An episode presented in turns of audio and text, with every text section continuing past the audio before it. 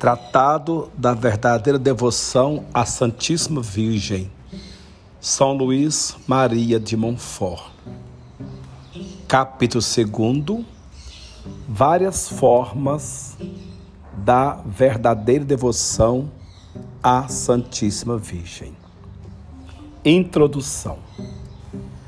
Muito já disse acerca da Santíssima Virgem, mas muito mais me resta dizer e infinitamente mais será o que hei de omitir por ignorância, insuficiência ou falta de tempo, no desígnio que tenho de formar um verdadeiro devoto de Maria e um verdadeiro discípulo de Jesus Cristo.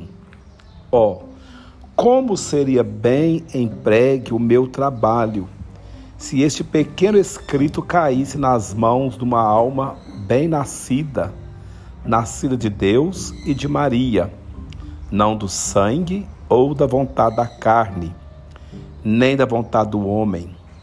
E se este livrinho lhe revelasse e inspirasse, pela graça do Espírito Santo, a excelência e o valor da verdadeira e sólida devoção à Santíssima Virgem, que vou descrever.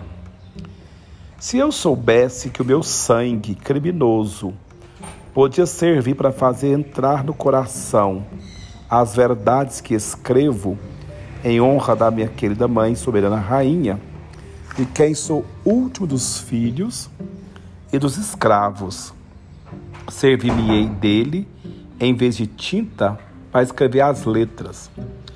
Tenho esperança de encontrar almas boas que pela sua fidelidade à prática que ensino, compensarão a minha querida mãe e senhora das perdas que a minha ingratidão e infidelidade lhe tem acusado.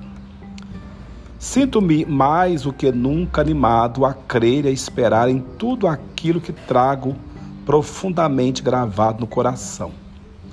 Já há muitos anos peço a Deus mais tarde ou mais cedo a Santíssima Virgem terá um número nunca igualado de filhos, servos e escravos de amor.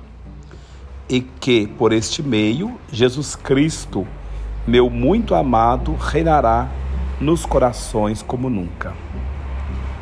Prevejo que muitos animais rugidores virão enraivecidos para rasgarem com seus dentes diabólicos este pequeno escrito e aquele de quem o Espírito Santo se serviu para compor.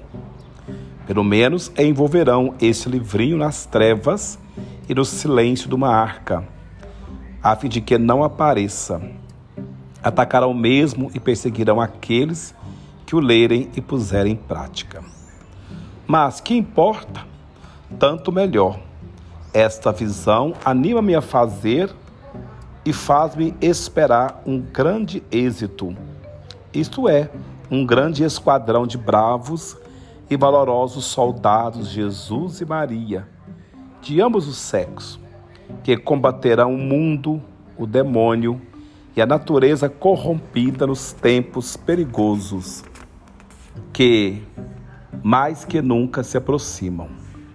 Quem pode compreender, compreenda.